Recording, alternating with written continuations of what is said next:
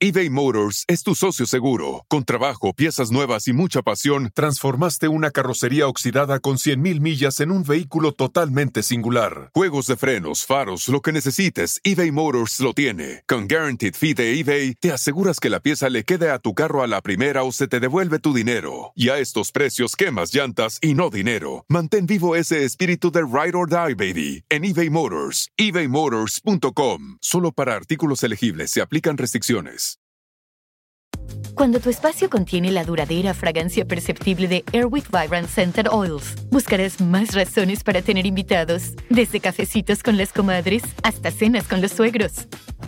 ¿Por qué huele riquísimo? Airwick Vibrant Scented Oils transforma tu espacio con dos veces más de los aceites esenciales naturales comparado con Airwick Scented Oils regulares.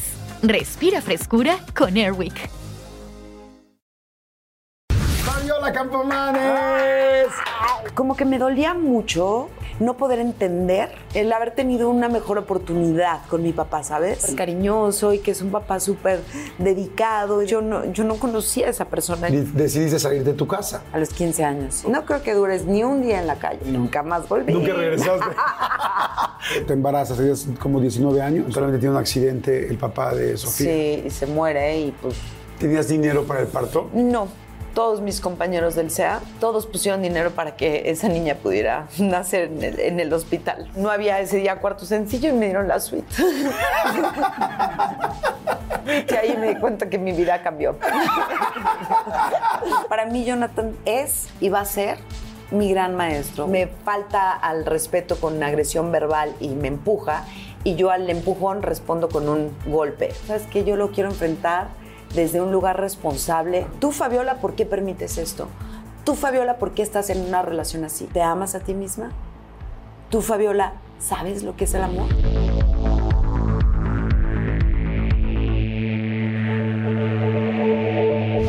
Hola, pues un episodio más, este, y con una gran amiga, llevamos muchos años de conocernos, de querernos, eh, tuvimos la oportunidad de trabajar eh, pues casi un año juntos, porque, bueno, evidentemente es actriz, es locutora, es conductora, es empresaria. Eso es de las cosas que más quiero que conozcan hoy de ella, porque mucha gente no tiene idea todo lo que ha hecho para llegar a donde está. Este, seguro algunos nombres van a sonar Azul Tequila, La Calle de las Novias, Agua y Aceite, eh, Ladrón de Corazones, Duelo de Pasiones, Hasta que el dinero nos separe, El Juego de las Llaves, ahora Masterchef, este, Cabo, en fin. Fabiola Campomanes.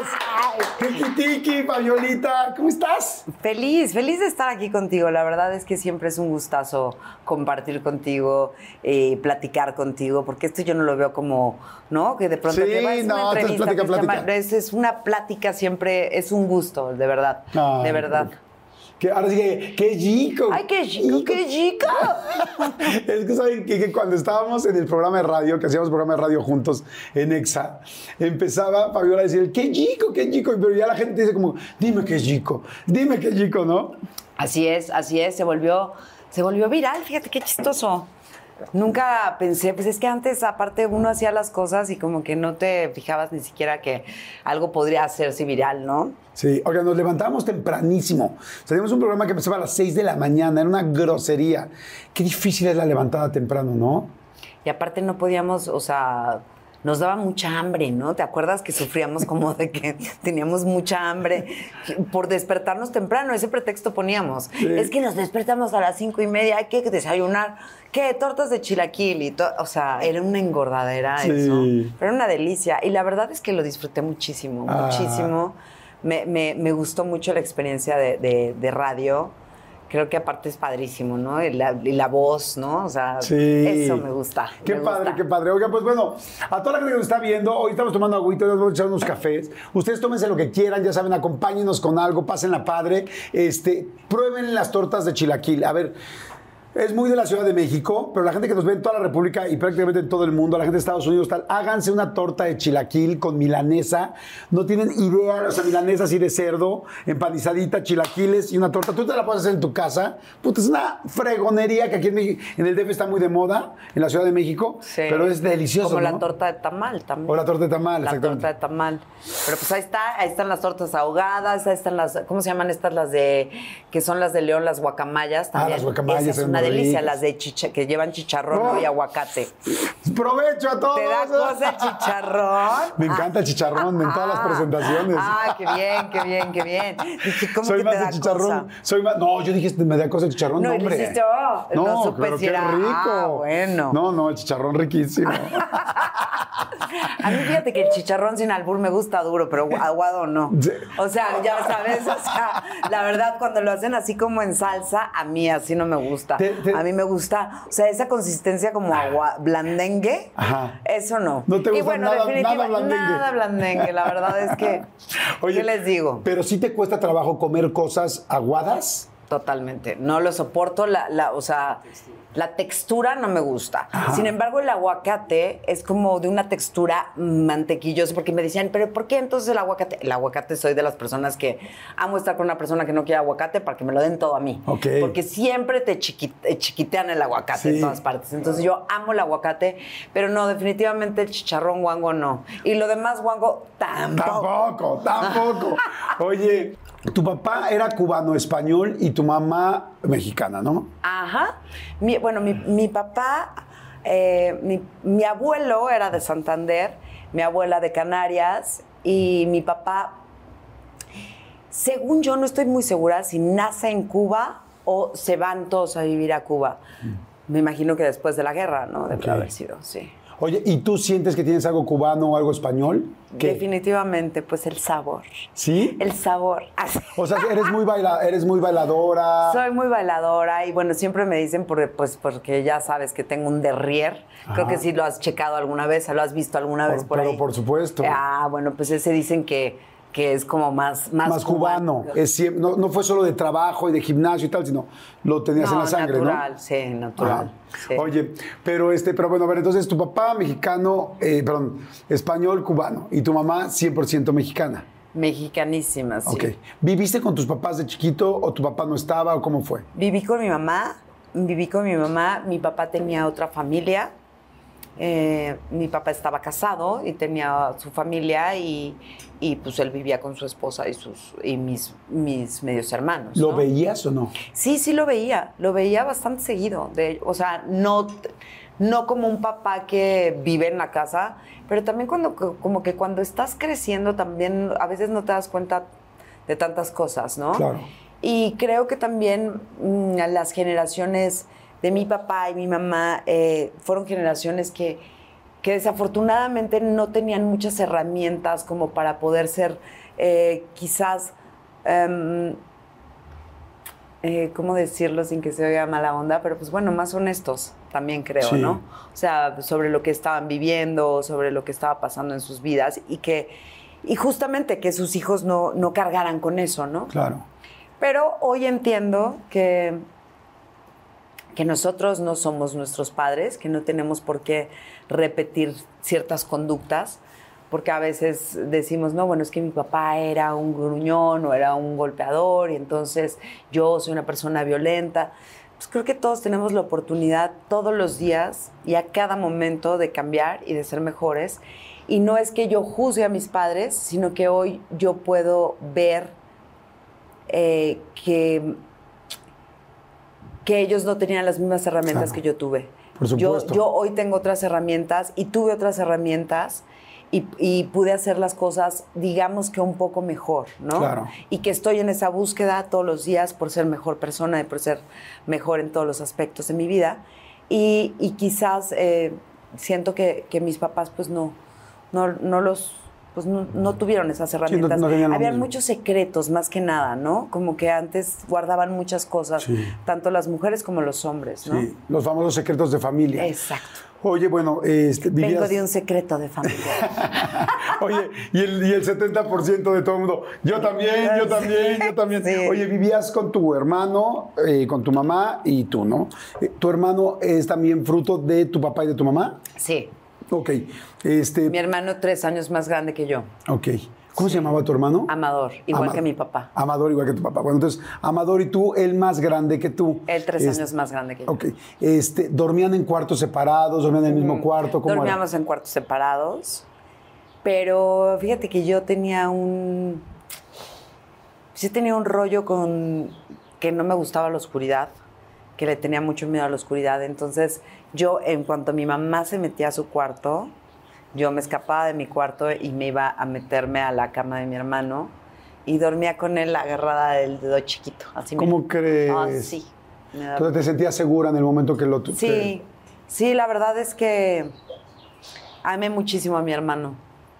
Tuve una muy, muy, muy bonita relación de hermanos.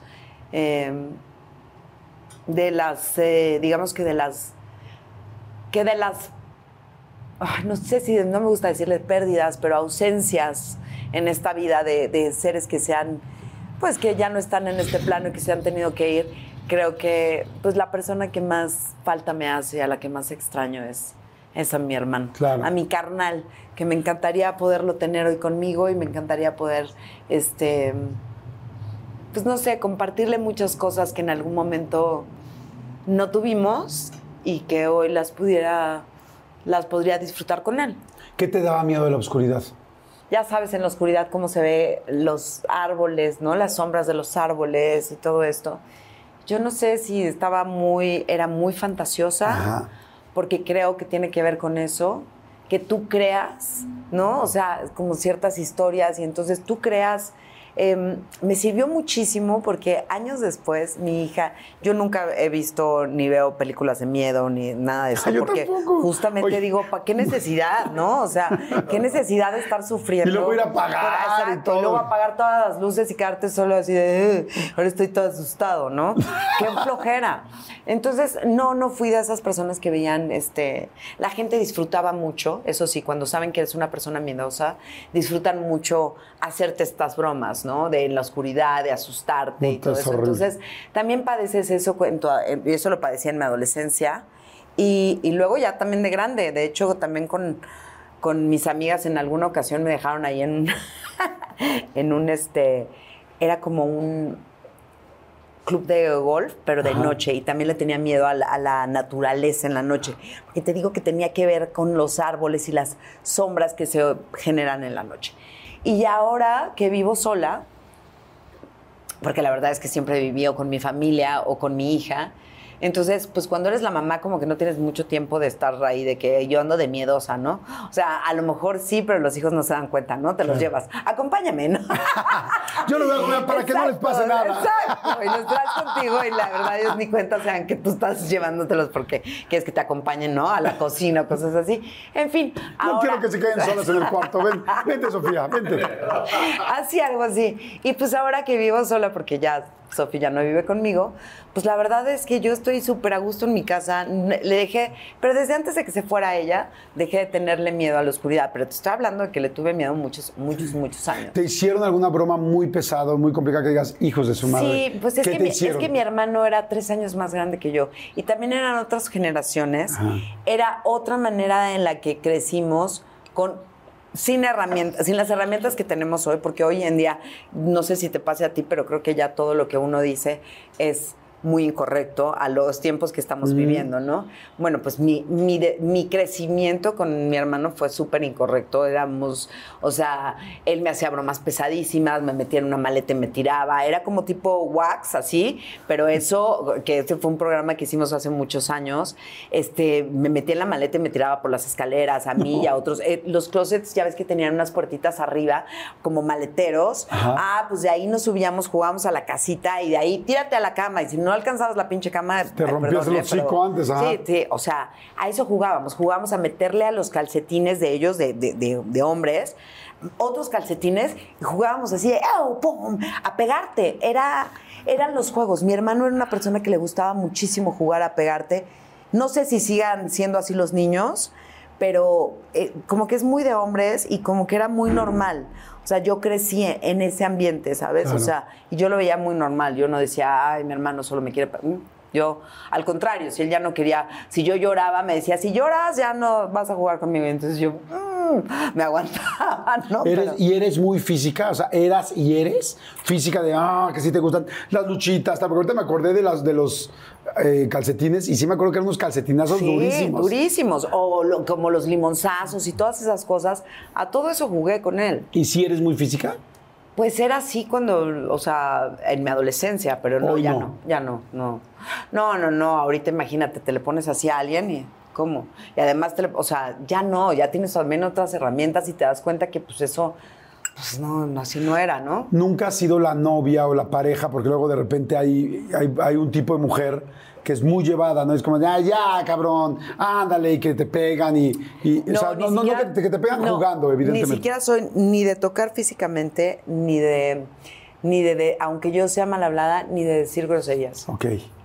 aprendí que creo que las groserías, pues está bien y puede ser divertido, pero creo que después de que uno las ve tan, las normaliza tanto, que a veces cuando estás con una pareja, si tú normalizas el que yo te diga, ay, qué pendejo eres, o sea, el día que tú y yo no estemos bien, Sí, sí, sí. el pendejo no te va a sonar igual. Sí. Entonces, eso va a generar que eso pueda escalar a otros niveles donde nadie quiere ir, ¿no? Nadie quiere estar. Y creo que es una falta de respeto, pues, fuerte, porque, o sea, a mí no me gustaría que mi novio me dijera qué pendeja eres Claro. o, ¿sabes? En ATT le damos las mejores ofertas en todos nuestros smartphones a todos. ¿Escuchaste bien? A todos. A los que nunca traen funda y a los que traen funda cartera. A los que se tardan dos semanas en contestar y a los que contestan con notas de voz eternas. A los nuevos clientes y a los existentes. ATT le da sus mejores ofertas en todos sus smartphones a ti y a todos. Porque conectar lo cambia todo. Las ofertas varían por dispositivo, sujeto a términos y restricciones. Visita att.com o una tienda para más detalles.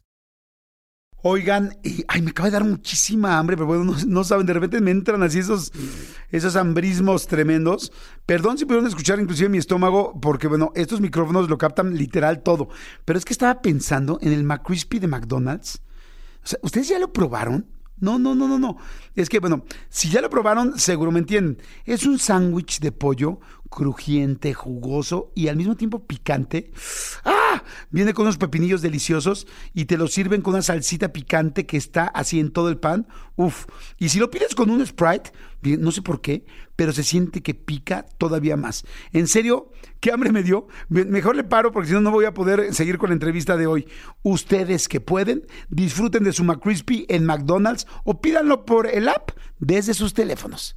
Seguimos. Entonces, sí, estoy de acuerdo. Y además cuando pasas esa línea es tan difícil regresar. O sea, dicen los que ya hemos Porque es tenido que como varias lo parejas. es, normalizas, "Ay, claro, no como dices, esa yo línea". hablo con groserías todo el tiempo y puedo decirle a mi novio groserías, pues a mí no, a mí, por ejemplo, perdón, no, no soy de las que le guste hablar con groserías para, para nada. ¿Y eres touchy? ¿Eres, ¿Eres esa pareja que le gusta tocar, que le gusta que la agarren? Que, Sí, que- soy cariñosa. Cariño. Para mí eso es ser cariñoso. Sí. Ajá, Estar agarrando, estar... Sí. ¿Qué es lo que más te gusta que te haga tu pareja?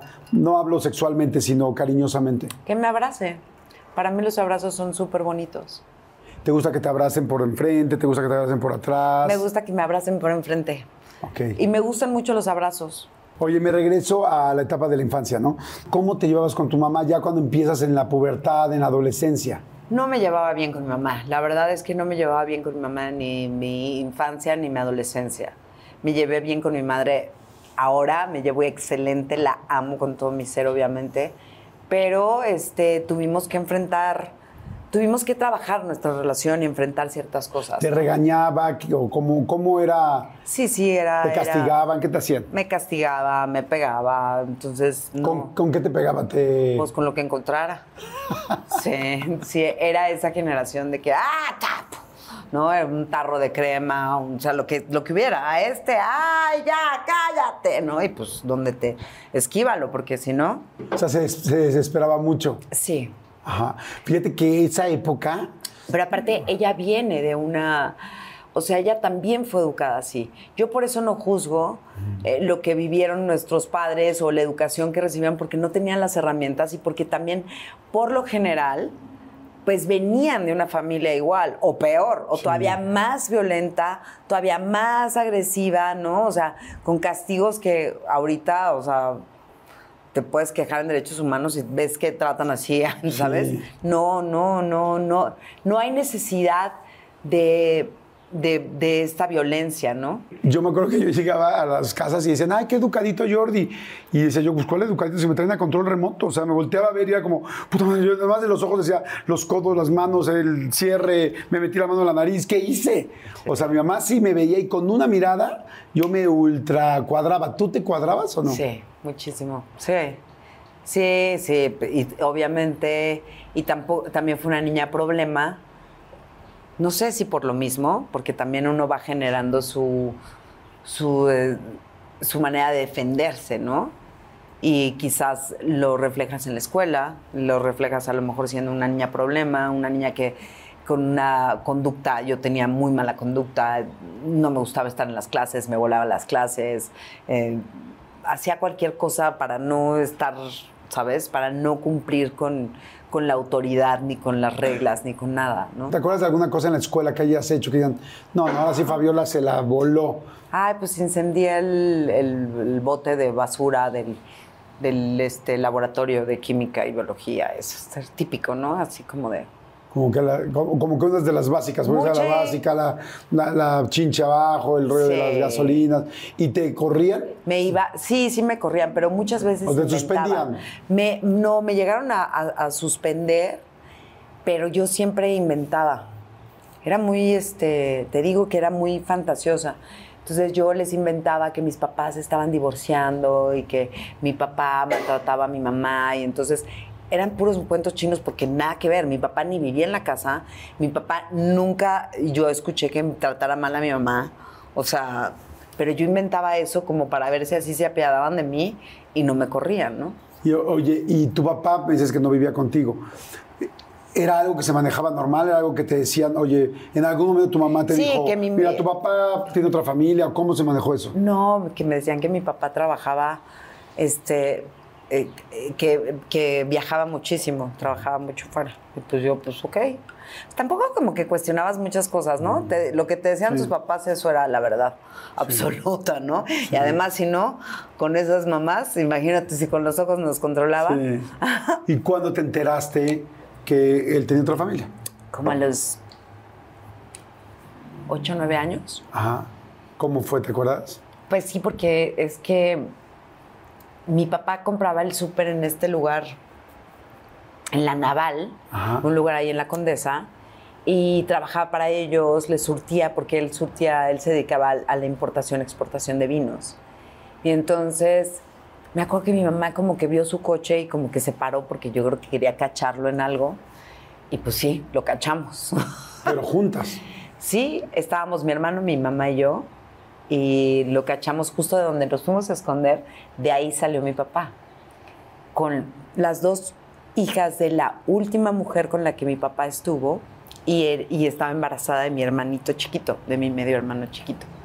Entonces, pues ahí nos dimos cuenta, ya como que ahí se abrió más la plática, porque, o sea, mi papá tenía su primer familia, que era todavía, que eran mis medios hermanos mucho más grandes que yo. Ah, ¿los primeros? Los primeros. O sea, mi papá tuvo, pues, varias familias. O sea, su familia y otras, otras este, familias que él pues, decidió tener en su vida, ¿no? ¿Y tu mamá te lo sentó, te sentó en la casa, o te dijo, oye, a ver lo No, que no, no, no, no, nada, nada. Madres. ¿Sabes qué? Nada. Nada, qué fuerte, ¿no? Sí, ¿Y algún día tu papá te dijo, o le dijo, Nada, nadie me dijo nada. como si, o sea, es como, ya Nada, lo vimos, como- ya tal, todo sigue normal, nada más que ahora sé la verdad. Nada. Fue durísimo en ese momento porque de verdad nadie habló conmigo. Ni mi mamá ni mi papá. Es la primera vez que me lo pregunta alguien. Nunca nadie me lo había preguntado, pero no. nadie, nadie habló conmigo. No. Es, es, es cañón porque en serio, o sea, en la vida vamos, la mayoría de las personas tenemos muchas historias y mucha vida, porque la vida es así. Como dices tú, ni tenían las mismas herramientas ni tal, más muchos elementos, un papá, una mamá, cada quien con sus historias, su vida, sus traumas, sus- en fin. Entonces, y hay cosas que uno va cargando y luego en la vida tienes que ir resolviéndolas, trabajando y como tú bien dijiste al principio, ¿no?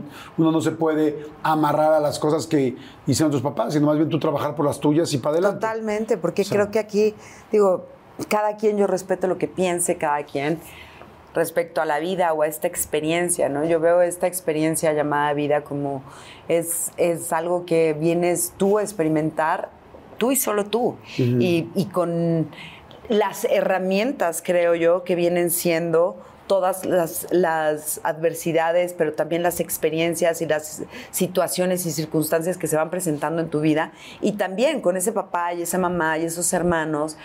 Y realmente eh, yo creo que cuando uno llega a tener, a generar esta conciencia, ya desde el momento en que te vuelves más consciente y que empiezas a darte cuenta que en esta vida existen muchas herramientas, pues ahí ya no puedes culpar tampoco a tu pasado, ¿no? Sí, no, por supuesto. Cada vez creo menos en eso, en el, también el estar rebuscando tanto el trauma, ¿no? El que, ay, es que me traumaron y entonces vete al trauma y entonces es seguir dándole vueltas y vueltas y vueltas y vueltas a los traumas de tu vida. ¿Y por qué no vivir una vida plena y dejar de estar pensando en el pasado? Todo el mundo está con este, el tren del mame del eh, la hora, ¿no? Eh, o sea, solo por hoy o el, por ahora. Pues es que la verdad sí. O sea, no tienes más tiempo. No sabes en tu, o sea, qué va a pasar mañana, pero qué flojera estar viviendo de, todo tu pasado y de que si tus traumas, porque aparte cuando te das cuenta, es como cuando desenmascaras un monstruo cuando en el momento que sientes que, ay, es que ahí viene, ay, es que siento que, siento que la energía de quién sabe quién está por allá, y te rehusas a voltear y a verlo, ¿no? O sea, ¿qué hace uno cuando tiene miedo en la cama? Se tapa, ¿no? Cuando agarras y dices, a ver, vamos a ver qué hay ahí. ¿No? cuando exacto, cuando agarras y enfrentas lo que sea que haya que enfrentar, ya eso se, se, desvanece, deja de existir. Y creo que también eh, pues creo que también puede, puede, uno lograr hacer eso con los traumas, ¿sabes? Claro, por supuesto. Oye, y este, ¿conociste alguna vez a tus medios hermanos? Más sí, adelante. Sí, los conocí cuando mi papá estuvo enfermo y cuando mi papá fallece, pues mi, papá estuvo unos días eh, antes de, de morir en el hospital y yo fui a verlo al hospital y obviamente ahí vi a todos mis hermanos y ahí los conocí a todos. ¿Y hoy tienes relación con ellos? Muy vaga. Fíjate que muy poca y creo que, y creo que tiene que ver conmigo también, ¿no? Creo que de pronto, no sé, como que, como que no sentí, como que me dolía mucho em, no poder entender el el haber tenido una mejor oportunidad con mi papá, ¿sabes? Y eso me dolía. Y entonces, como que de pronto cuando algo te duele, como que dices, híjole, mejor, mejor no lo sigo experimentando, ¿no? Porque cuando te hablan de una persona que, que es una maravilla y que es un papá súper cariñoso y que es un papá súper dedicado y demás, y dices, chale, qué mala onda, yo no, yo no, yo no conocía a esa persona, yo conocí a un señor que me traía muchos regalos, que, que sabía que, que pagaba los gastos de la casa, los gastos de mi escuela, pero que no fue eh, esa persona cariñosa, ¿no? Que no que no estuvo ahí para mí una temperatura, una gripa, una, ¿sabes? Entonces como que no supe cómo manejarlo y aunque me brindaron mucho cariño, o sea, sobre todo Víctor Manuel, mi, hermano el chiquito, este, no supe cómo manejarlo. La verdad es que como que yo misma dije, mm, este, prefiero seguir mi camino así sola. Fíjate que ahorita que te escucho y que te empiezo a conocer un poco más, porque nos, o sea, te quiero mucho, nos conocemos, eh, no tanto como yo quisiera, pero nos conocemos bastante bien y es lindo escuchar y, y conocer cómo se ha formado la Fabiola que yo conozco, ¿no? Porque yo te lo he dicho muchas veces, yo te admiro muchísimo y, a diferencia quizá de como mucha gente te admira por el trabajo, por la, por la actuación, por el profesionalismo, por muchas cosas que has hecho, yo, por ejemplo, hay una etapa que, que cuando la conocí me empecé a enamorar de de, de, ti, de los logros y de cómo sales adelante, ¿no? Me acuerdo que una vez me platicaste de que a los 15 años, pues quizá por la relación con la que llevas en tu casa, no sé, decidiste salir de tu casa. Pero me encantó porque yo siempre, yo siempre te veía echada para adelante, pero no sabía dónde se había sembrado esto y dónde había empezado esto. ¿Cómo fue cuando te, fuiste? ¿Te fuiste que a los 15 años? A los 15 años, sí. Ok. Eh, ¿Por qué te vas de tu casa? Porque no me llevaba bien con mi mamá, y porque, porque no me llevaba bien con mi mamá, porque eh, para ese entonces ya era yo una persona también con, eh, con una actitud pues también violenta, ¿no? Entonces, y, y- y- y no sabía porque no registraba, ¿no? Que era eso, ni entendía lo que era eso. Y, pues también, si eso es lo que aprendes y lo que Claro. también te va forjando, ¿no? Entonces, si era una persona como, como de gritar o de lo que sea, entonces yo no quería llegar a, ya había llegado a gritarle a mi mamá, yo no quería llegar a los golpes con mi mamá, Claro. imagínate. Además, somos de esa generación que decía, ni me levantes la voz porque se te seca la mano, ¿sí, ¿no? Quien se atreve a tocar a sus padres se le seca la mano. Y, y pues Y sí. entonces te fuiste. Me ¿A dónde? fui. Entonces, un- ¿Y qué un día le dijiste, mamá, me voy? ¿O te fuiste sin avisar? ¿O No, cómo no, fue? no. ¿Dejaste una nota? No, se lo dije así de frente. Me voy a ir. No nos llevamos bien. eh, ya te grité. Me caes muy mal. Yo ya me voy. Ya no quiero más. Ya no quiero más. ¿Qué te dijo ella? Porque las mamás siempre es como... Ah, sí, te vas a ir. Órale, va. No creo que dures ni un día en la calle. Ok. Nunca más volví. Nunca regresaste. De ahí para acá, 15 años hasta la edad que tienes hoy. Oye, ¿a dónde te fuiste? ¿Te saliste? A ver, espérame. salí. ¿Te saliste y a dónde fuiste? Mira, vivíamos en Puerto Vallarta y la verdad no teníamos... Ah, tú vivías en Puerto Vallarta. Sí, mi mamá también. Vivíamos las dos allá. ¿Me regalas un Kleenex? Claro, corazón, perdón. Y este, y pues nada, vivíamos ahí y no tenía dónde ir porque no tenía amigos ni nada. Y estudiaba. Y, y pues nada, me, me fui a buscar trabajo porque llevaba 100 pesos nada más. Y pues para el mediodía ya no llevaba nada porque ya era lo que me había alcanzado para una torta y un refresco, ¿no? ¿De Chilaquil? No. y me acuerdo que había un anuncio de, de una marca que se llamaba Scorpio, de como de suéteres delgaditos. Y bueno, de- ahí decía se solicita vendedora. Y yo dije, ah, pues yo creo que esto sí lo puedo hacer.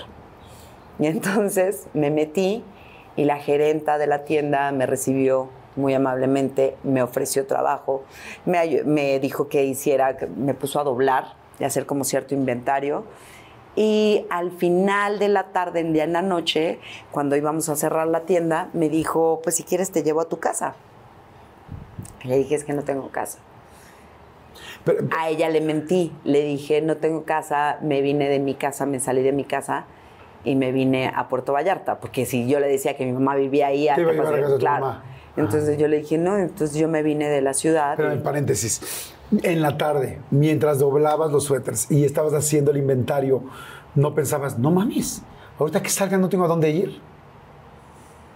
¿Sabes qué, Jordi? Hay muchas cosas en mi vida que, eBay Motors es tu socio seguro. Con trabajo, piezas nuevas y mucha pasión, transformaste una carrocería oxidada con 100.000 millas en un vehículo totalmente singular. Juegos de frenos, faros, lo que necesites, eBay Motors lo tiene. Con Guaranteed Fee de eBay, te aseguras que la pieza le quede a tu carro a la primera o se te devuelve tu dinero. Y a estos precios, quemas llantas y no dinero. Mantén vivo ese espíritu de Ride or Die, baby, en eBay Motors. ebaymotors.com. Solo para artículos elegibles se aplican restricciones.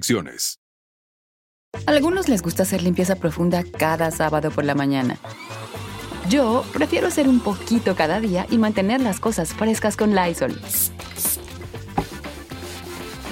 El limpiador desinfectante Brand New Day de Lysol limpia y elimina el 99.9% de virus y bacterias. Y puedes usarlo en superficies duras y no porosas de tu hogar con una fragancia que lleva a tus sentidos a un paraíso tropical. No solo limpies, limpia con Lysol. pasado que cuando me preguntan cómo le hiciste, qué pensabas y eso, la verdad ni me acuerdo. Ok. No tengo, es como si no tuviera registro de eso. De- de ese y momento. para mí es como si he vivido cosas y situaciones que, o sea, las recuerdo y cuando las recuerdo son tan lejanas a mí que digo, mm, no, ¿cómo le hice? No tengo No ni sé. idea. Ok, entonces, bueno, te dice, te llevo a tu casa, le dices, no tengo casa, me vine a Puerto Vallarta. Ahí, me dice ella, mira, pues yo tengo un cuarto este, de servicio, si no te importa, te puedes quedar a dormir ahí. Y yo, pues claro que no me importa, por supuesto que no. Y me fui a dormir a su casa. Y me levantaba súper temprano para hacerle lo que yo sí sabía hacer, porque mi mamá y mi abuelita, eso sí me enseñaron a limpiar, bueno, perfectamente bien. Yo creo que por eso tengo este rollo exacto de limpiar, de la limpieza. Entonces me, me despertaba a limpiarle su casa porque pues era lo único que yo sabía hacer, hacer y era lo único que yo podía hacer pues para que ella no me sacara de su casa, o sea, como para pagarle, ¿no? De alguna forma. Y también me llegó a decir, oye, ¿no quieres agarrar una manzana, un plátano, lo que sea? Y sí, yo agarro, ¿no quieres desayunar algo? Y yo, no, gracias, te agarro una manzana. Y eso era lo que comía. ¿Dónde ¿eh? desayunabas? ¿No, no desayunabas? Y comías el- eh, ahí afuera, salías y ya te ibas a comer a algún lugar. No tenía. No manches. ¿Pero todavía no te pagaba o qué en la tienda? No, pues te pagan hasta la quincena. Me tuve que esperar 15 días, pero mientras pues comía eh, una manzana, un plátano. Madre santa. ¿Y no hubo un día que dijiste, ahora sí tengo mucha hambre, Sí, pero no le decías? no. O sea, eres dura, o sea, eres muy firme contigo y es, no quiero dar más problemas ni pedir más de lo que ya me están La dando. calle te enseña eso también. La cuando realmente estás en la calle, cuando realmente no, o sea, pues no te vas a doblar tampoco, ¿no? Ya estás ahí. Hay que aguantar y sabes que son 15 días, pues son 15 días, ¿no? Claro. ¿Tu mamá no te hablaba?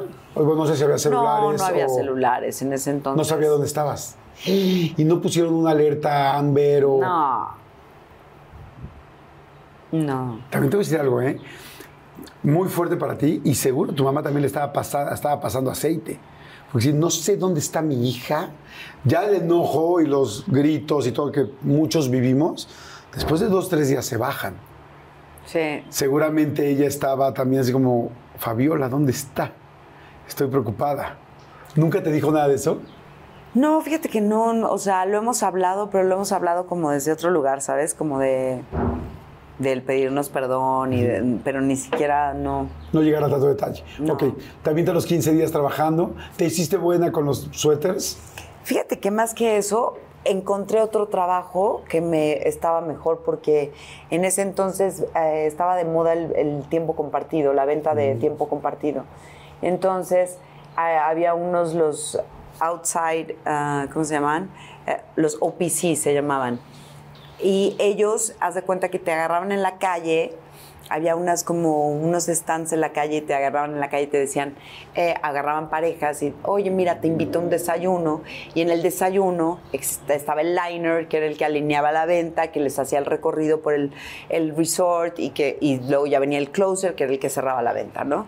Entonces, cada uno de, estos, de estas personas tenían un porcentaje de esa venta y de llevarlos, ¿no? En caso de que se cerrara. Exacto. Y lo de los suéteres lo dejé por la Claro. paz. Oye. Porque eso me daba en el departamento. La persona con la que me tocaba compartir nunca llegó.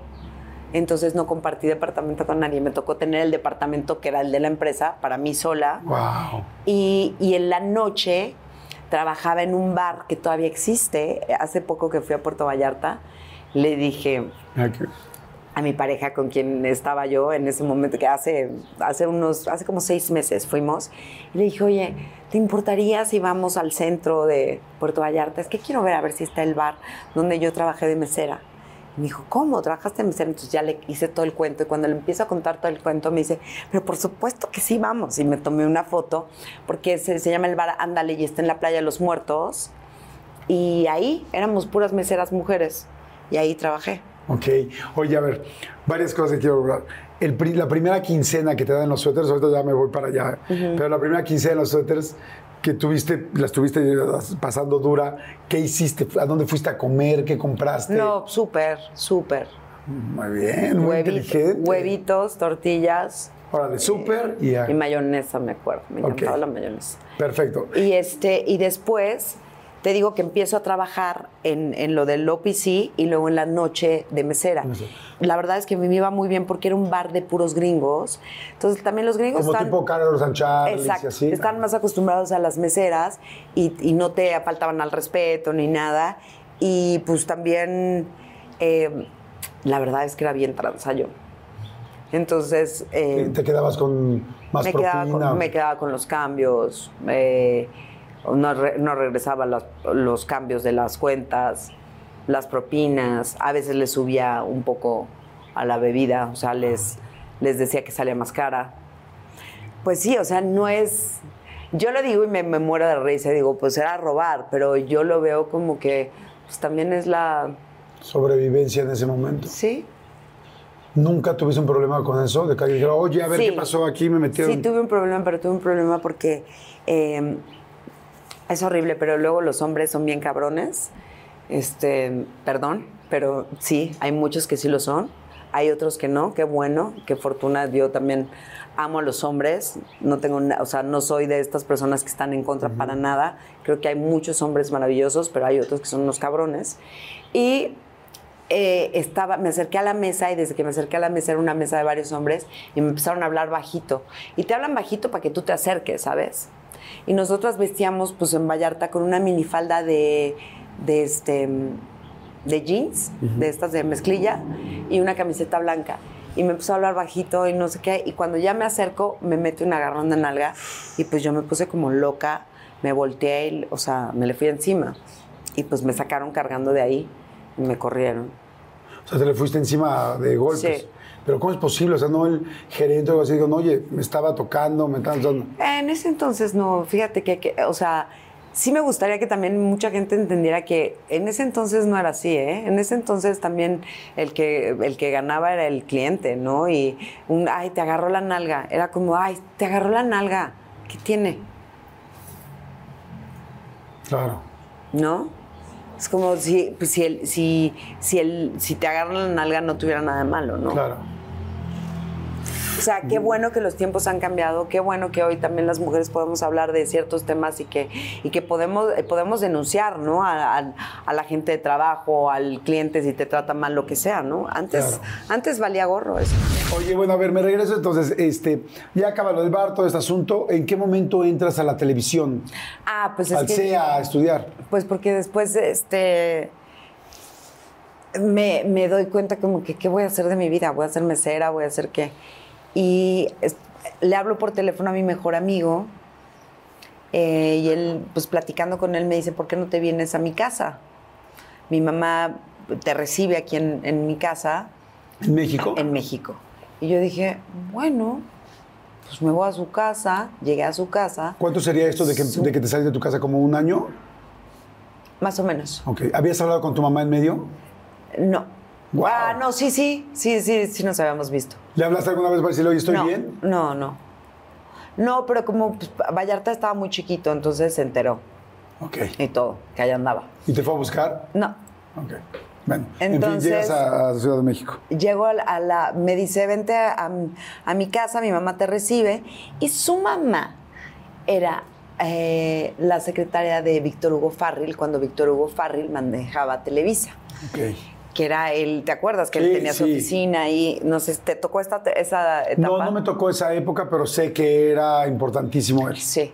Entonces, eh, pues estaba Olga trabajando ahí y, y entonces Olga, cuando yo llegué a vivir a su casa, que Olga es la mamá de mi, Amigo. de mi amigo, que le mando todo el cariño a Olga, de verdad, qué mujer. Y me la verdad le agradezco muchísimo porque me recibió en su casa y porque me brindó su casa y todo. Entonces, bueno, ella me dijo, aquí, ¿qué te vas a poner a hacer? Aquí te vas a tener que poner a hacer algo. O te metes a las clases de cocina macrobiótica, porque sabía que me gustaba la cocina, o te metes al centro de educación artística. Yo dije, bueno, pues de la cocina macrobiótica al centro de educación artística, pues creo que está mejor lo de la del centro de Pero tú ni pensabas ser actriz ni nada. No. Entonces me meto a estudiar eh, al Centro de Educación Artística. Y ahí me doy cuenta que toda la niña problema y todos mis traumas y todos mis rollos, a través de la actuación, que me vuelve una persona como bastante, o sea, como que permito mostrar cosas que yo traía adentro a través de la actuación pero yo lo que estaba haciendo realmente era una catarsis, ¿sabes? Sacando lo- todo lo Sacando todo lo que traía. Y pues ahí me dicen que era buena actriz y dije, ah, no, pues de aquí me agarro. Aquí- esto soy, esto soy. ¿Y te sentías mejor cuando sacabas o hacías una escena Sí. o llorabas? Era como de, ah, Sí. ok. Entonces, pues la verdad es que ahí es cuando me empiezo, empiezo a tomar las clases, me empiezo a dar cuenta que eso me apasiona y se volvió mi gran pasión en la vida y, y- y, pues lo que, lo que hoy hago, amo mi trabajo, ¿no? Entonces, pero así empezó, no fue que yo dijera, ay, es que yo quiero ser actriz, ¿no? De todas las cosas que has hecho, porque además eres muy empresario, ahorita lo vamos a platicar. Yo me acuerdo cuando pusiste una clínica de este, tratamientos. Eres muy movida, muy movida, eres muy buena vendedora. siento que te gusta, bueno, no siento, te gusta vivir bien y has trabajado para que te vaya bien, eres muy independiente. De todas las cosas que has trabajado, lo que más te gusta es actuar, o sea, es estar enfrente de la tele, Sí, más que vender, sí. porque también eres buena vendedora. Pues mira, la verdad es que a mí me encanta la actuación. Una vez que estoy enfrente de una cámara, que estoy ha- haciendo lo que me gusta, me encanta. O cuando estoy en el teatro, esos nervios del teatro, de que se te voltean las tripas y que no sabes si se te va a olvidar o no, y que entras al juego y en el momento que entras es ese rush delicioso que pocas cosas en la vida creo que te provocan ese rush.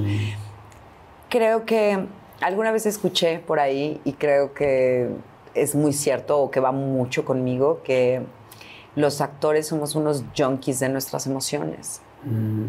Y sí, nos encanta ese, ese rush de sentirlo todo, ¿no? Lo difícil es que el otro día estaba platicando con mi, con Verónica, mi, mi doctora, mi terapeuta, eh, que, que, que, que- que tanto estudio había de, de qué tanto... O sea, el cerebro no va a identificar si yo estoy actuando o no, Ah, ¿sabes? Entonces, ¿qué tanto eso me puede afectar a mí?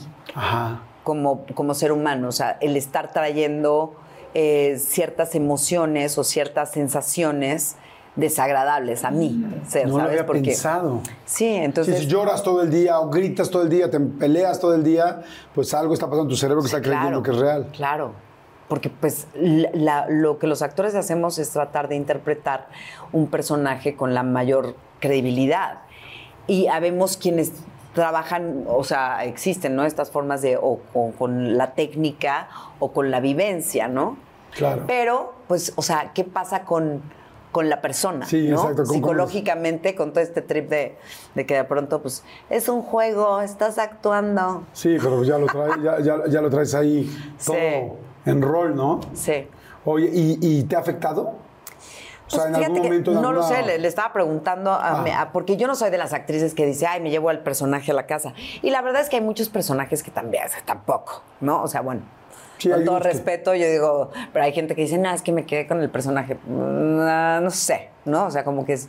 Pero si estás jugando, o sea, si estás apretando botones y haciendo cosas con tus emociones constantemente. Y de hecho, te gusta, ¿no? Te gusta estar generando que si estás enojado, que si estás llorando, que si estás esto.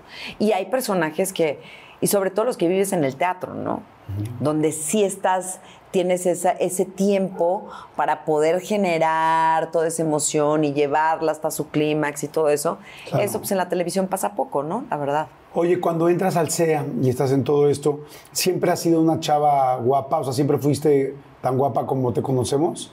Mira, yo siempre fui la, la chava que desde ahí de- crecí en la colonia San Rafael y desde, desde el barrio siempre fui como la buenona, ¿no? O sea, eso sí fui. La cachonda, la buenona. O sea, así es como me catalogaban, ¿no? ¿Y eres una persona sensual? O sea, una persona...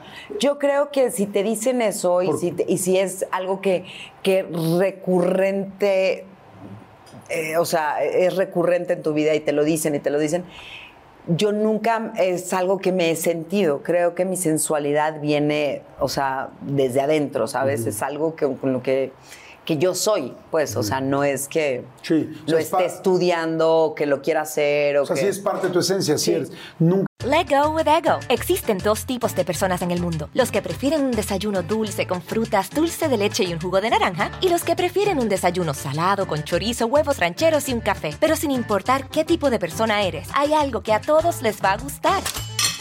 Los crujientes y esponjosos Ego Waffles. Ya sea que te guste un desayuno salado, con huevos o salsa picante encima de tus waffles, o seas más dulcero y los prefieras con mantequilla y miel. Encuéntranos en el pasillo de desayunos congelados. Lego with Ego. A algunos les gusta hacer limpieza profunda cada sábado por la mañana. Yo prefiero hacer un poquito cada día y mantener las cosas frescas con Lysol. El limpiador desinfectante Brand New Day de Lysol limpia y elimina el 99.9% de virus y bacterias. Y puedes usarlo en superficies duras y no porosas de tu hogar con una fragancia que lleva a tus sentidos a un paraíso tropical. No solo limpies, limpia con Lysol. ¿Tuviste algún problema de abuso, de ataque? Porque también una mujer guapa y Sí, que sí, además es sexy, bueno, sexy me refiero, como dices tú, buenona o no sé, con buen cuerpo, este, de Sí, repente sí puede tener ciertos a- peligros. Acoso, sí tuve, sí, sí tuve. ¿Te recuerdas alguno que haya sido complicado? Pues sí, sí fue complicado. El que haya sido fue complicado, ¿no? Vivido situaciones bastante fuertes. Y pues nada, aquí estoy, salí adelante, ¿no? Ah, Pues al final también eso es lo que te hace, ¿no? O sea, lo que te hace la vida y te va forjando y, y no, no. Pues igual y vives mucho tiempo también em, con un trauma, ¿no? que afecta, eh, que es lo que de pronto creo yo que, que cuesta mucho trabajo que los hombres entiendan, ¿no? Que no es una. que- creo que lo que estamos viviendo hoy en día no es una guerra de las mujeres contra los hombres, que se ha malinterpretado mucho. Pero mm, el día que los hombres entiendan que el, el- el miedo que nosotros podemos sentir de caminar, caminar solas en la calle a cualquier hora del día, porque ya ni siquiera es que antes en la noche, a cualquier hora del día, de ser intimidadas con una mirada, con una, o sea, es, es realmente, no lo entienden porque nunca lo han vivido. No lo- y no lo van a entender quizás. Y les cuesta mucho trabajo ser empáticos ante eso, de que llevamos toda nuestra vida con miedo. Y eso es horrible. Y para todos los hombres que todavía no lo entienden y que tienen hijas y que vienen de una mujer, ojalá que lo entiendan. Porque así vivimos las mujeres, con miedo. Con miedo porque a ustedes, ¿qué es lo peor que les puede pasar? Que les den un cristalazo, que les quiten la cartera. A nosotras, ¿qué es lo peor que nos puede pasar? Todo, que las maten, que es lo que lamentablemente está pasando. que nos maten. Después de que nos violen y nos dejen tiradas en una, en una, en donde sea. Eso es terrible. Claro. Eso es terrible. El vivir con eso, el ser una sobreviviente de una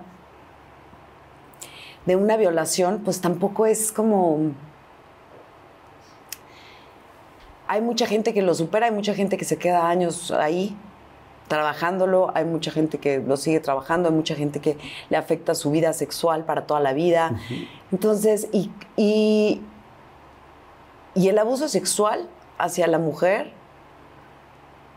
o sea, si yo te contara la cantidad de mujeres que hay, que quizás no lo hablan, porque aparte este, este tema de, de que te avergüence, ¿no? Aparte tendría que darte vergüenza que un cabrón vino y abusó de ti. No, no, no. Cuando aparte el tipo, o sea, ¿en qué sociedad vivimos? ¿Hasta dónde hemos permitido que los hombres lleguen? Pero bueno, ese es otro tema. Estoy de acuerdo. Eso, eso quizás lo hablaremos en otro momento, pero si no, no, qué bonito poder vivir en un país o en un lugar donde las mujeres segura. estemos a salvo y nos sintemos libres y podamos salir a la hora que sea y vestidas como queramos y que, y que no vengan a, a estar jodiendo, ¿sabes? A estarnos viendo de cierta manera. Es muy molesto. Yo sí he parado en seco a un hombre que se me estaba volteando a ver. Qué bueno que la gente me ve con este carácter y con esta cara, porque son pocos los que me han faltado al respeto. Gracias a Dios.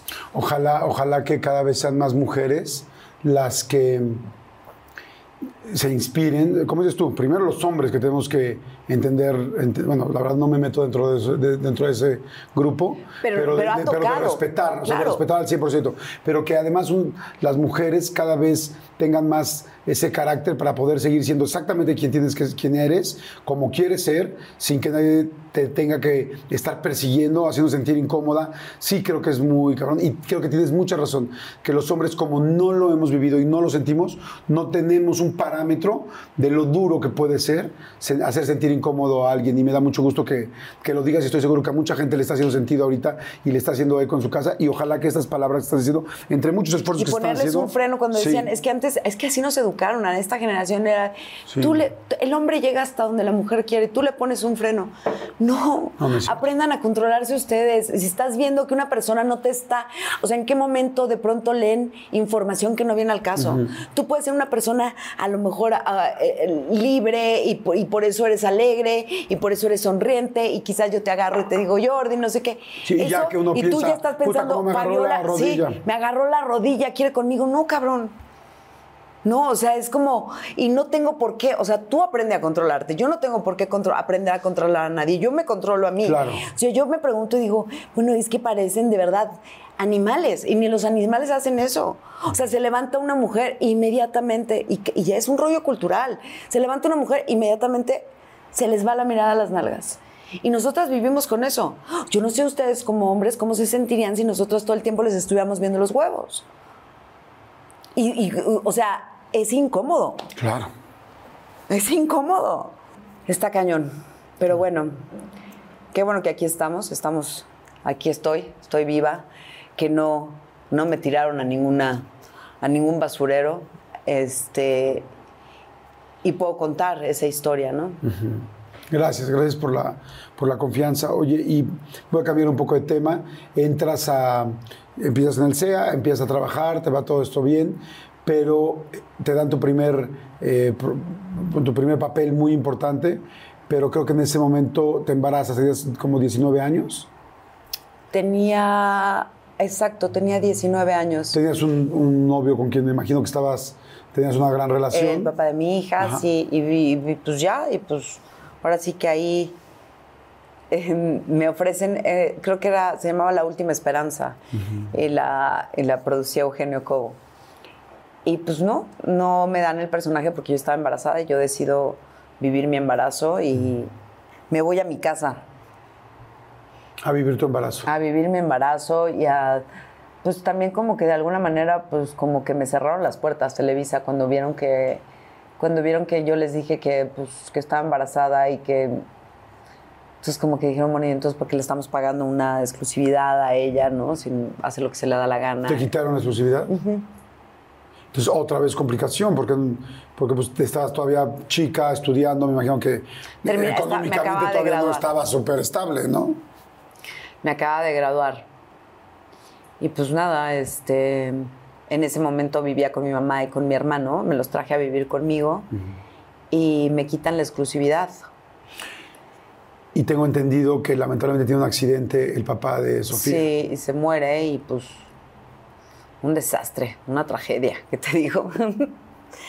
¿Qué ¿Cómo, te digo? cómo- cómo saca uno fuerzas para poder sacar adelante tu embarazo y al mismo tiempo saber que una relación que tienes fantástica con alguien que amas? Pues mira, eh, a mí un día me preguntó mi hija que, que por qué yo era, o sea, me lo preguntó desde un lugar como más serio, ¿no? Desde por qué crees tú en Dios. Y pues yo le contesté lo siguiente, que por qué, por qué soy una mujer de feo, por qué soy una mujer creyente, porque cuando viví justamente eso y, y- te duele tanto, como dicen estas canciones de boleros y estas canciones románticas, pero te duele y te cuesta respirar, cuando hay un dolor más allá de ti, ya no, que ya no, ya no te puede, o sea, yo nunca he sentido un dolor más grande cuando te duele tanto y que no sabes cómo vas a salir de ahí, que no sabes qué va, qué, qué vas a hacer para, pues para vivir, ¿no? Porque y estaba yo embarazada y yo me acuerdo que le pedí a Dios que si había sido su decisión, que si me había jugado chueco, ¿no? Porque pues sí estaba enojada con él. Y, y te lo juro que empecé a sentir consuelo, empecé a sentir paz y por eso creo en él. Porque no me no solamente porque me acompañaba también no sabía en ese momento que iba a ser niña, pero que me acompañaba este bebé que, que venía yo que tenía dentro de mí, sino porque de verdad empecé a calmarme, empecé a, empecé a, a sentir consuelo y a sentir paz. Y desde el momento que nació mi hija, para mí eh, cambió mi vida por completo. Entonces, como que vi la luz, ¿no? Digamos que vi la luz, sentí la tranquilidad, sentí el amor, sentí muchas cosas. Y para mí eso fue, pues también Dios, ¿no? La fe. ¿Te acuerdas cuando viste por primera vez a Sofía? Sí. ¿Cómo fue? Ay, no, pues la verdad es que aparte de que me dio mucho sentimiento que me dijeran que era niña, fíjate, fíjate, lo- fíjate las cosas que uno piensa, ¿no? Yo decía, es que no te puedes dormir, vela, vela, vela, vela, porque no te la vayan a cambiar. Era lo único que pensé, que no me fueran a cambiar a mi hija. ¿Tenías dinero para el parto? No. No, y fíjate cómo piensa uno eso, porque efectivamente cuando a veces uno no tiene dinero, no sé por qué uno siente que hasta las cosas peores te van a pasar, que no va a dejar de pasar, que ya tu vida está destinada para, para, para que te pasen cosas pinches, ¿no? Y te lo juro, o sea, la veía y yo era así de que, ay, que no se te olvide su cara, que no te lo vayan a cambiar, que no te lo vayan a... O sea, ¿sabes? O sea, tenía miedo de que me fueran a quitar a mi bebé y no, no tenía dinero para el hospital. Entonces, mis amigos del SEA me ayudaron. Mi comadre Itatí eran. Mi coma- Itatí es bau- eh, madrina de bautizo de Sofía, que era mi mejor amiga y mi compañera en el SEA. Eduardo Santamarina, Jorge Almeida, todos mis compañeros del SEA, de mi generación Consuelo, todos todos pusieron dinero para que esa niña pudiera nacer en el hospital. Y fíjate, desde ahí me di cuenta que mi suerte cambió porque, porque pues obviamente a mí nada más me alcanzaba para pagar un cuarto de los sencillos y me y no había ese día cuarto sencillo y me dieron la suite. Me dieron la suite y ahí me di cuenta que mi vida cambió. Pero sí, la verdad es que sí, desde entonces me empezó a ir bien, ¿sabes? Me empezó a ir bien en la vida. Todavía tuve otras cosas que, ahí que pasaron, pero, pero digamos que, que fue mejor, ¿no? Yo siempre se lo cuento a Sofi. Siempre se lo conté a Sofi porque Sofi vivió, eh, digamos que, otra vida completamente, ¿no? La, la puse a estudiar en la mejor escuela de México, ¿no? Ella sí estudió en la mejor escuela de este país, ¿no? Con compañeros que, pues que también, este, Tienes muchas oportunidades. muchas oportunidades que yo no tuve. Y, pero siempre le dije, no puedes olvidar de dónde vienes y no puedes olvidar quién es tu madre y no puedes olvidar que, que yo, pues, no tenía dinero ni para, ni para el parto, ¿no? Y ya déjate tú el parto, la, la ropita, ¿no? Sí, sí. Lo... Había gente que me regalaba ropa, ¿no? De, de que su bebé acababa de nacer y, y me mandaban la ropa y me mandaban el columpio. Y, y yo no me avergüenzo, al No. contrario, yo estoy súper, súper, súper agradecida y súper contenta de, de- de tanta gente buena que se cruzó en mi camino. Hubo gente mala también, ¿no? Como el, por ejemplo, el, el- el doctor que, el doctor que me ayudó al parto y luego se las quiso cobrar, ¿no? De verdad que hay, hay te, pues, te digo, hay gente muy pinche mala en este mundo, ¿no? Pero bueno, también hay gente muy buena. Yo, yo te lo juro que, que- entre más te escucho, más te respeto y brindo. Como dices, no, ¿cuál pena? Al contrario. O sea, no me avergüenzo. Más bien, yo creo que es de sentirse muy orgulloso de cómo has salido adelante, de cómo sola te has enfrentado a las cosas, de cómo has tenido ayuda de gente que te quiere y, y- cómo has salido adelante porque la vida que has podido generar eh, porque es una situación complicada, el papá no está, el papá lamentablemente fallece, tú tienes que sacar a tu niña adelante, tienes 19 años, eh, me imagino que no tenías tanto apoyo en ese momento de tu mamá por lo que me habías dicho, o sea, salir adelante y sacar adelante a una hija, una vida, una carrera y además eh, que todos admiramos lo que has hecho, no mames. O sea, al contrario, yo creo que es un gran orgullo y por eso tenía tantas ganas de platicar contigo, porque, como te lo dije, te conozco y de, y de solo que te conozco te respeto y, yo creo que eres un- un gran ejemplo. Y sé que no se trata de ser ejemplos en la vida, sino de poder compartir lo que somos para que otros podamos Sí, eh, aprender y- y crecer, ¿me explico? Todos nos vamos a enfrentar a adversidades en esta vida. Claro, todos. Y, y- y las adversidades nunca van a ser las que nos van a definir, nos va a definir cómo las enfrentamos. Let go with ego. Existen dos tipos de personas en el mundo: los que prefieren un desayuno dulce con frutas, dulce de leche y un jugo de naranja, y los que prefieren un desayuno salado con chorizo, huevos rancheros y un café. Pero sin importar qué tipo de persona eres, hay algo que a todos les va a gustar. Los crujientes y esponjosos Ego Waffles. Ya sea que te guste un desayuno salado, con huevos o salsa picante encima de tus waffles, o seas más dulcero y los prefieras con mantequilla y miel. Encuéntranos en el pasillo de desayunos congelados. Lego with Ego. A algunos les gusta hacer limpieza profunda cada sábado por la mañana. Yo prefiero hacer un poquito cada día y mantener las cosas frescas con Lysol.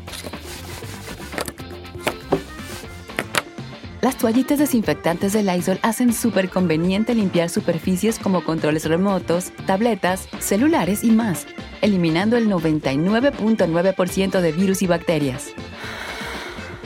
No solo limpies, limpia con Lysol. Vamos, ¿Cómo salimos de ellas adelante? Claro. ¿Cómo tomamos eso, no? Claro. Nos podemos quedar ahí años o podemos aprender de esa lección y sacar, darle la vuelta y sacar el mejor provecho de hasta de lo malo, ¿no? Estoy de acuerdo. Oye, pero te fue muy bien, digo, difícil al principio, ¿no? No, sé que difícil, gusta, muy, sé que difícil muy, al principio. Muy difícil al principio, pero mira, ahora sí, como dices, ya voy de bajadita. Porque me acuerdo que Azul Tequila fue la con la que tuviste que ver con Christian Bach. Azul Tequila fue la que, la que, para mí, siento que la que hizo un nombre, ¿no? O sea, la que hice mi nombre, la que la gente, tuve más proyección y donde ya la gente me ubicó, ¿no? Y de ahí, pero empezó a ver una y otra y otra y trabajo y no, la verdad no, no parabas. Sí. Y luego conducciones, luego Big Brother también. Hice de todo. La verdad es que creo que yo sí tengo una carrera que he hecho de todo, sin miedo a nada y sobre todo, una, no le tengo miedo a nada, me gusta probarme en, distintas cosas. Y dos, también es una persona que siempre lo he dicho, yo trabajo donde hay trabajo y, y tampoco es como que tuve no sé, mucha gente cree que a lo mejor somos eh, millonarios los que trabajamos en esto y que nos va increíble, pero quizás ganas bien un proyecto y luego te esperas un año para hacer otro proyecto, entonces tienes que ser como bastante administrado y, y también, o sea, como actriz, por ejemplo, a mí no me fue de que una tras otra y una tras otra, ¿no? O sea, hacía una y luego a lo mejor me agarraba una gira de teatro y cosas así. Pero sí he hecho, la verdad es que sí he hecho de todo. En, programas de, de baile, reality de baile, reality, el Big Brother, reality de cocina, o sea, no sé qué me falte hacer, ¿no? Revistas, esta revista para, para caballeros que hice varias, ¿no? Hice, hice 10 años después la... la Te fue muy bien. Yo me acuerdo que cuando salió la primera, o sea, la verdad no recuerdo cuántas hicieron, pero sí me acuerdo que cuando dijeron, este, Fabiola Campomán está en Playboy, fue una locura, o sea, una Sí, locura de que le fue no muy bien, de que se vendió increíble. Es que aparte tampoco en ese, fui como de, de las primeras que en ese momento no, no se atrevían a hacerlo, ¿no? ¿Te costó trabajo hacerlo o no? Fíjate que me costó trabajo hacerlo en el sentido que, que mm, pues, o sea, mi primer desnudo me costó trabajo hacerlo por las creencias sociales y por eh, el prejuicio que existía. Y porque a eso me tuve que enfrentar, porque mi carrera realmente empezó en el cine. O sea, yo empiezo a trabajar cuando yo me gradúo del CEA Ajá. y esto, y cuando pasa que me embarazo y eso, pero después yo empiezo a trabajar eh, en cortometrajes. Hago un cortometraje con, con Bruno Bichir, hago otro cortometraje con Demian Bichir, eh, que fueron premiados. Hago una película que se va al Festival de, Bar- de Berlín, que fue Francisca, o ¿De qué lado estás? Se llamó. Entonces yo hago eso y, y mucha gente defendía el, yo sí me desnudo, pero en cine, o solo si el personaje... O sea, yo dije, ¿qué tiene que ver una cosa con la otra? O sea, yo O sea, lo necesito. mismo, y aparte, yo dije, yo necesito dinero. O sea, yo necesito dinero, yo tengo una familia que mantener y yo quiero a mi hija tener, darle la mejor educación. Y habrá quien diga, ah, le das la mejor educación saliendo en pelotas en una revista. A mí no me importa. Ah, claro, pero además no es como- Porque aparte, ¿sabes qué? Para mí el cuerpo es hermoso, siempre lo he dicho, el cuerpo es hermoso. Lo que tú veas de mi cuerpo ese es rollo tuyo, no es mío. Si tú me ves con morbo, tú me puedes ver con morbo vestida o sin ropa. Este es tu problema, no el mío, la verdad. Entonces, creo que me enfrenté a muchos prejuicios, sobre todo porque aparte, después de que hago esta revista, eh, no me llamaron a hacer, a hacer más cine. Ok, o sea, sí afectó en ese momento. Hoy no afectaría. O sea, hoy no, afectaría, hoy no, pero, en ese momento, sí. En ese momento sí. Sí afectó y mucho. ¿Y en la tele te, te siguió yendo bien? En la tele sí, mejor, o sea, o sea, como que me, mejor que en el cine, pero en el cine yo tenía, prácticamente me hablaban para todos los castings de cine. Ok. Oye, y dime una cosa, cuando una mujer, digo, eres una mujer muy guapa y, y, sin embargo, ¿hace cuánto tiempo hiciste lo de Playboy? ¿Hace 15 años, 20 años? No, sé. No, la última fue hace, yo creo que como ocho años. Ok. Y, la, y la anterior fue 10 años antes, o sea, estamos hablando de hace 20 años, Ok. la primera. Cuando ves la primera, hoy en día, ¿no? Que bueno, me imagino que evidentemente la tienes en tu casa, Ajá. este, no, no, no es como también de mucho orgullo decir, wow, qué, qué mujer tan linda soy, qué guapa me veo. ¿Y sabes qué, en qué me ayudó? Pareciera que no, pero a, a darme más libertad, ¿sabes? A darme más libertad y a darme una, una libertad y una, como un amor propio, porque también una como conexión con tu cuerpo. A veces nada más tenemos el cuerpo y lo vemos como el vehículo para andar aquí por la vida y medio a lo güey, ¿no? Porque luego no lo cuidamos Sí, exacto. como lo debemos de cuidar. Pero esa conexión como de, o sea, la gente no está, o, bueno, existen los nudistas, ¿no? Pero la gente no anda en pelotas por la vida y, y que andes en pelotas, pero que realmente reconozcas tu cuerpo como algo hermoso y que digas, ay, qué lindas mis piernitas, qué bonitas. O sea, que no estés criticándolo todo el tiempo, ¿sabes? Creo que a mí cuando hice esa revista, obviamente yo dije, no quiero que haya nadie, solamente el fotógrafo. Solamente estaba el fotógrafo que fue... em, Uriel Santana. ah, no, fue Adolfo. En la primera fue Adolfo Pérez Buitrón, que fue el... eh, y estaba él y el maquillista, y fue Facundo, me acuerdo, a entrevistarme, porque yo hacía un programa con Facundo. Y este... Y Monse también estuvo acompañándome. Y yo, pues que nadie me viera, que, y eso que estaba tapadísima, porque yo salgo con un látex pintado, o sea, es como un, un painting en mi cuerpo, o sea, realmente no estaba totalmente desnuda, ¿no? Pero, pero estaba ese rollo, ¿no? Claro. De que, ay, no, que no me vea nadie. Y después como que empecé a conciliar con mi cuerpo y decir, ¿qué tiene? Es un cuerpo. Oye, recuerdo que eh, hace poco en el programa de radio llegaste a platicarme de un podcast, creo que se llamaba Adic- Adicta, por toda esta situación que habías vivido con Jonathan Islas. Eh, mu- mucha gente no sabe todo lo que pasó, qué, qué situación hubo. ¿Qué pasó? Ay, no, pues ¿qué pasó? ¿Qué pasó que se alteró el muchacho? Este...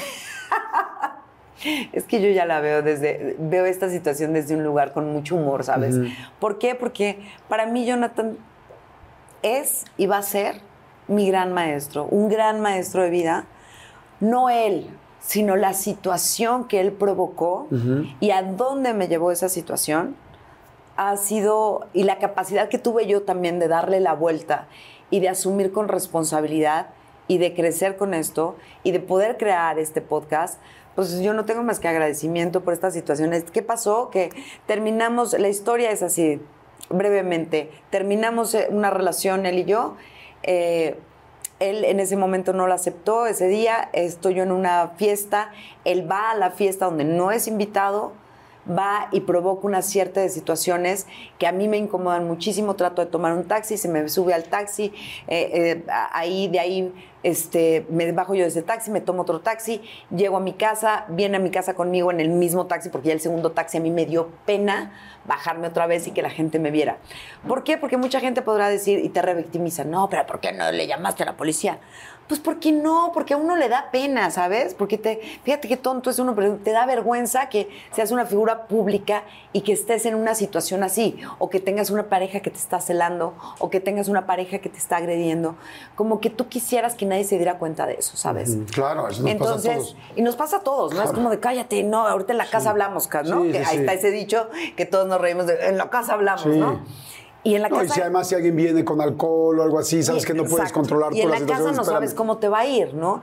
Y bueno, total que la- para no hacerte el cuento largo, yo aguanté una situación eh, donde yo le pedí varias veces que se fuera a la casa, no se fue, aguanté toda la noche, en la mañana siguiente discutimos, nos peleamos.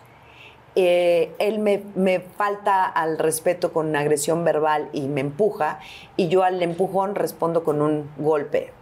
Perdón, eh, en algún momento, o quizá me estoy confundiendo, cuando te empuja, tú estabas cerca de un barandal o algo Sí. así y arriesga tu vida, o sea, corre Pues- peligro tu vida más bien. Pues mira, si yo hubiera sido más alta, sí, definitivamente. Lo que pasa es que a mí el barandal me llegó aquí, a la, pues a la mitad de la espalda, ¿sabes? Entonces, eh, sí, es un, es un barandal de cristal. Eh, y, y yo lo golpeo, yo no conozco mis derechos, yo obviamente me siento culpable. Sí, o sea, pero golpeas, pegué. o sea, Lo- lo defendiéndote. claro, lo golpeo en la boca y se, se- se le abre la boca, pero hasta se vieron en los videos y entonces él empieza a hacer un escándalo y a decir que yo lo golpeé. Porque hizo en redes sociales. Claro, él agarra y hace esto, esta denuncia pública donde dices que me pegaste y mira y Fabiola es una adicta y, este, y, y toma y fuma y no sé qué y entonces empieza a decir, yo en ese momento me, yo no sabía dónde meterme. Yo quería decir, trágame tierra. Yo nunca había estado envuelta en una situación de como de, de- de escándalo y sobre todo eh, donde aparte yo sin conocer mis derechos yo decía pues es que sí o sea yo le yo le él me aventó yo le pegué pero fíjate cómo estamos condicionadas las mujeres que o sea hasta el responder a algo Claro. te hace sentir mal Sí, ¿no? sí, O sea, culpable. sientes- si te te estás sentir- defendiendo. exacto Es te legítima sentir- defensa, te además de una sentir persona que ya habías culpable. pedido que se fuera. Que se fuera. Y que está dentro de mi casa, ¿no? Entonces yo dije, no puede ser que. Entonces me, yo no iba a hacer nada. Yo, la verdad, yo quería que me tragara la tierra y yo no iba a hacer nada. Yo le hablé todavía a él, le dije que por favor, que parara ya. Y me dijo, no voy a parar. Entonces a mí todo el mundo me dice, Fabiola, ¿qué vas a hacer? Y yo, nada, yo, yo lloraba, lloraba, lloraba. Y en eso, eh, pues voy, me, me recomiendan, me dicen, por favor, este, ve y denuncia tú también lo que tú viviste. Dije, bueno, ok, voy, denuncio. Pero yo seguía con este rollo de no le quiero hacer daño, ¿sabes? O sea, era, era... Yo ahí todavía no entendía. Y no entendía tampoco mi relación con él, qué tan tóxica había sido y, y qué tanto lo quería. Porque se vuelve tóxica, pero realmente también lo quería, porque yo no quería hacerle daño a él públicamente, ¿no? Y cuando veo que, eh, o sea, pasa todo esto y se crece, y dije, bueno, pues ya. Y lo fui enfrentando y dije, bueno, ¿sabes qué? Yo lo quiero enfrentar desde un lugar responsable y desde entender, lejos de, de señalar y decir, tú, tú fuiste, tú me hiciste, ¿no? Decir, tú, ¿por qué estás con alguien así? ¿Tú por qué permites O sea, esto? tú, Fabiola. Tú, Fabiola, ¿por qué permites esto? Tú, Fabiola, ¿por qué estás en una relación así? Y lo más importante y lo que más me ayudó a descubrir esto es, tú, Fabiola, ¿te amas a ti misma? Tú, Fabiola, ¿sabes lo que es el amor?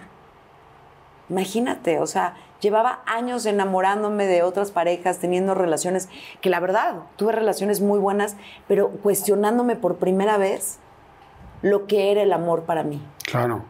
Yo me acuerdo la relación con Víctor González, fue una relación preciosa. Sí. La, la- la relación que tuviste con el papá de, de Sophie. O sea, sí, o sea, pero de repente uno atina en unas y se equivoca en otras. Pero también te das cuenta que, que no, tampoco tenía una percepción del amor yo también muy tóxica, ¿sabes? Y eso lo he tenido que ir sanando y eso lo he tenido que ir enfrentando. Entonces, por eso te digo, para mí fue una gran lección de vida el haber vivido esta eh, eh, haberlo enfrentado y haberle dado la vuelta y no solamente eso, sino que me diera la oportunidad de crear este podcast donde, como él me dice adicta y como yo me sentía tan avergonzada de ser adicta, eh, de darle la vuelta y enfrentar la vida como la he enfrentado siempre. Y, Pero, ¿y si lo eras? Y con una verdad. Claro que sí, todos lo somos. Todos somos adictos a algo. O sea, creo que todos estamos trabajando alguna adicción. Claro. Y somos adictos o al trabajo, o al sexo, o al cigarro, o al alcohol, o a alguna sustancia, ya sea para dormir o para no dormir, ¿no? ¿Qué tal la gente y todas las bromas que hacíamos antes de, ah, ribotril, no sé qué? O sea, eres adicto. O sea, todos tenemos una adicción.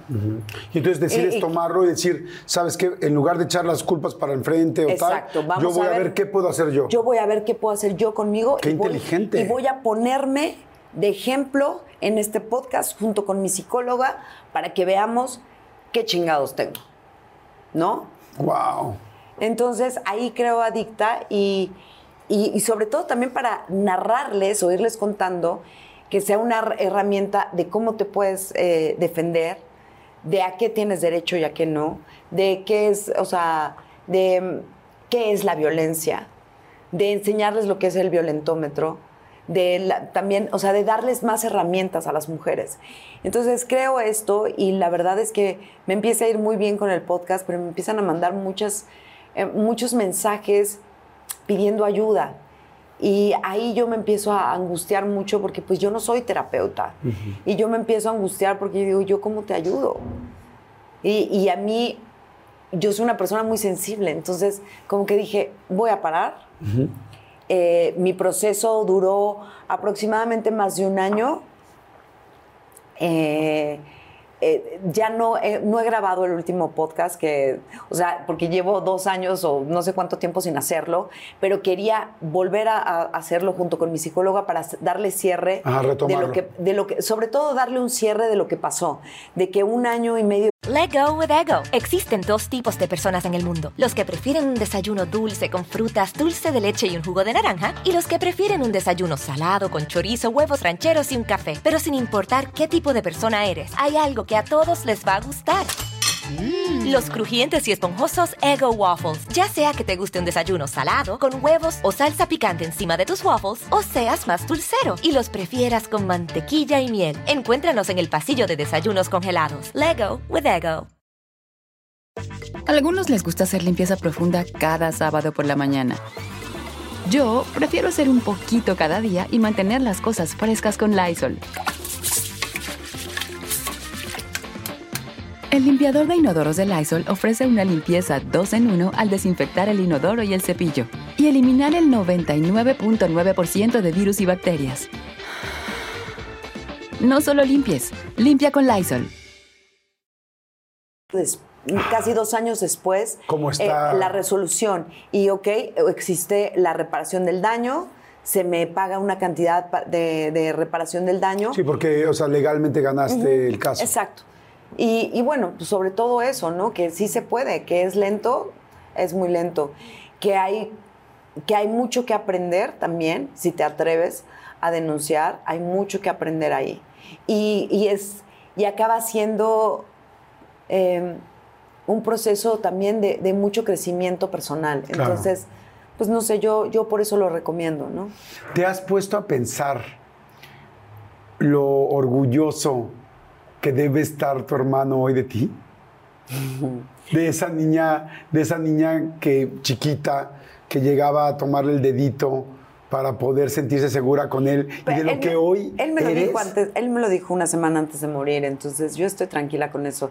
No sé, no sé qué pensar, no sé, me gustaría pensar que nos volveremos a ver en otra vida con los seres que ya no están, pero tampoco lo sé, porque también igual y sí esto se acaba y se acaba y hasta ahí llegamos, ¿no? Entonces, y también está bien. Entonces, lo que yo me quedo con lo que las experiencias aquí en vida Claro. y qué bueno que me, me tuve la oportunidad de escuchárselo a él decírmelo en vida y, y, pues estoy muy contenta, muy satisfecha con mi vida y muy agradecida con todos y con todas las lecciones y con todos mis hombres maravillosos de los que me he enamorado Claro. y todos los que me han enseñado, porque todos, la verdad es que hoy digo, todos han sido maravillosos, todos me han dejado muchas experiencias y, y- y el otro día que también me preguntaron por él, por Jonathan, dije, la verdad es que ha sido mi gran maestro y le tengo, le agradezco esa, esa, esa adversidad o esa situación que tuvimos que vivir juntos y agradezco muchísimo que haberla tenido que enfrentar. Y, y- y yo te quiero dar un, un- un detalle. Así unos Kleenex. Yo te quiero. Unos Kleenex, no, los Kleenex los voy a estar yo. Ay, qué Pero- bonito. Gracias. No. Gracias por, por esta entrevista. Gracias por, por compartirme tú también tus, tus, tus experiencias. Y creo que eso es una hermosa manera de, de no solamente, como bien lo dijiste, de inspirar a la gente. Todos, todos nos toca. Aquí nadie se salva. Claro. Aquí venimos Ah, todos. sí. es la, es- la vida es una gran escuela. Estoy de acuerdo. Hay que, hay que aprenderle muchísimo. Entonces, hay que vivirla para aprenderle también. Pues en esta, en esta escuela te quiero dar tu medalla de graduación. Porque ¡Ay! tengo algo que creo que representa muy cañón lo que hemos escuchado hoy en toda esta plática y lo que yo ya había visto, pero quizás no tan profundo o no tanto. Y es, es un detalle de, de ¡Qué un- bonito! de una figura que es algo muy sencillo, pero muy importante. Es, es un pequeño búho. Y como tú sabes, los búhos representan la sabiduría. Sí. Y lo que yo siento que tú has aprendido en esta vida es, es impactante. O sea, me sorprende. Este- quiero que cada vez que veas este búho, cuando te lo pongas, pienses en esa niña que tuvo que aprender a vencer los miedos. Y los venció. Que tuvo que aprender a darse cuenta que la oscuridad no iba a haber, a pesar del miedo y de la imaginación, porque, porque somos muy imaginativos. De esa niña que tuvo que enfrentar, aprender que su carácter y quizá el carácter de su mamá no eran compatibles en un momento y que tuvo que aprender a sacarlo adelante. De esa niña joven que a los 15 años decidió salir adelante y salió adelante. Y primero estuvo doblando suéteres y después vendiendo tiempos compartidos y después teniendo que aprender cómo rifársela en un bar y salir adelante y después estudiar y después ser actriz y después tener a una hija en un momento complicado porque la vida te jugó. O sea, imagínate el aprendizaje de esto. Es, por un lado viene una vida nueva y por un lado se va la vida de la persona que me dio esta vida en conjunto. Y tener que aprender eso. Y hace rato que decías, nunca había escuchado una amiga mía, y no lo sabía, la verdad, que hubiera tenido ese problema de cómo saco a mi hija adelante, cómo pago un parto. Y cómo lo saco adelante y cómo veo cómo hago equipo. O sea, siempre has resuelto. Siempre has resuelto, has aprendido a resolver, a resolver, a resolver, a resolver y aprender y aprender, a aprender. Y hace rato dijiste algo muy lindo en el corte, eh, que yo te estaba platicando algo, me dijiste, vámonos por el resto de nuestra vida, vámonos por la otra mitad.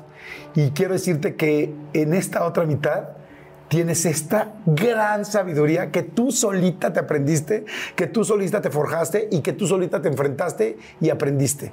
Porque esto nadie te lo quita, nadie. Te pueden quitar el dije, te pueden quitar un trabajo, te pueden quitar una oportunidad, pero lo que has aprendido, nadie, nadie te lo quita. Y, y- y la verdad me da muchísimo gusto. Ay, qué bonito. Y te lo quiero poner, pero no sé cómo se pone. Ay, te quiero mucho, te quiero mucho, mucho. Te quiero y te admiro mucho, mucho, Gracias. Fabiola. Gracias. ¿Tú sabes cómo se abre? A ver, no sé, pero ahorita vamos a investigar. pero A ver, soy- Manuelito seguro vas a ver cómo se abre. ¿No? ¿No? Ah, que la canción, ¿cómo vamos Bueno, a...? no ah, es, es de Ah, tornillo, claro. es de tornillo, entonces déjame ponértelo. Mira, es de... ah, ¿Sí? ¿Sí es de tornillo? Sí, ¿no? Creo que sí, ¿no? Ay, No. no. es que ya no veo. Yo tampoco. Esta otra mitad lo vuelve uno sabio, pero ciego también. Por favor, La izquierda en la del la corazón, que tú quieras. Quiero que cada vez que la veas, mi querida Fabiolita, te acuerdes de todo lo que has aprendido y de todo lo que eres hoy, que, Ay, que te bonito. hiciste. Mi buito, me voy a acordar cada vez que lo vea. Está divino, muchísimas gracias. De nada, corazón, de nada. Y Muchísimas felicidades. gracias. Felicidades por, por esta vida tan linda, tan inspiradora. Y yo te agradezco mucho, aunque nos tenemos que procurar más, que seamos amigos y que tenga yo la gran oportunidad de conocer y de aprender de una mujer de tu nivel. Muchísimas gracias. Gracias, corazón, muchas gracias. Gracias, Gracias, gracias, gracias. Y a ustedes, muchas gracias. Estoy seguro que en esta plática hubo muchísimas cosas que a todos nos inspiraron y que a, a todos, a todas, absolutamente a todos, a todos nos ayudaron. Así es que bueno, gracias, los quiero muchísimo. Gracias por sus mensajes, gracias por sus comentarios. No saben cómo los agradecemos. Los leemos, le decía yo a Fabiola, yo le voy a pasar los comentarios que ustedes escriban, se los paso directo, luego yo los leo, luego los contesto. Y gracias por tanto amor y tanto cariño y por estar tan presentes de todo el mundo, de todos lados.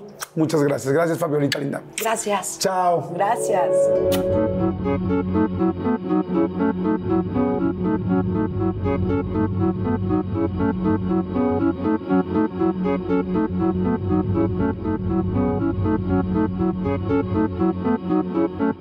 Let go with ego. Existen dos tipos de personas en el mundo: los que prefieren un desayuno dulce con frutas, dulce de leche y un jugo de naranja, y los que prefieren un desayuno salado con chorizo, huevos rancheros y un café. Pero sin importar qué tipo de persona eres, hay algo que a todos les va a gustar.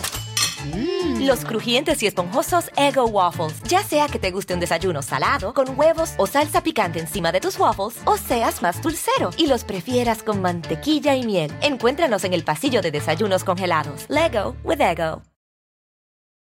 A algunos les gusta hacer limpieza profunda cada sábado por la mañana.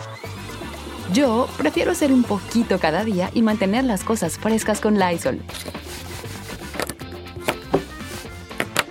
Las toallitas desinfectantes de Lysol hacen súper conveniente limpiar superficies como controles remotos, tabletas, celulares y más, eliminando el 99.9% de virus y bacterias.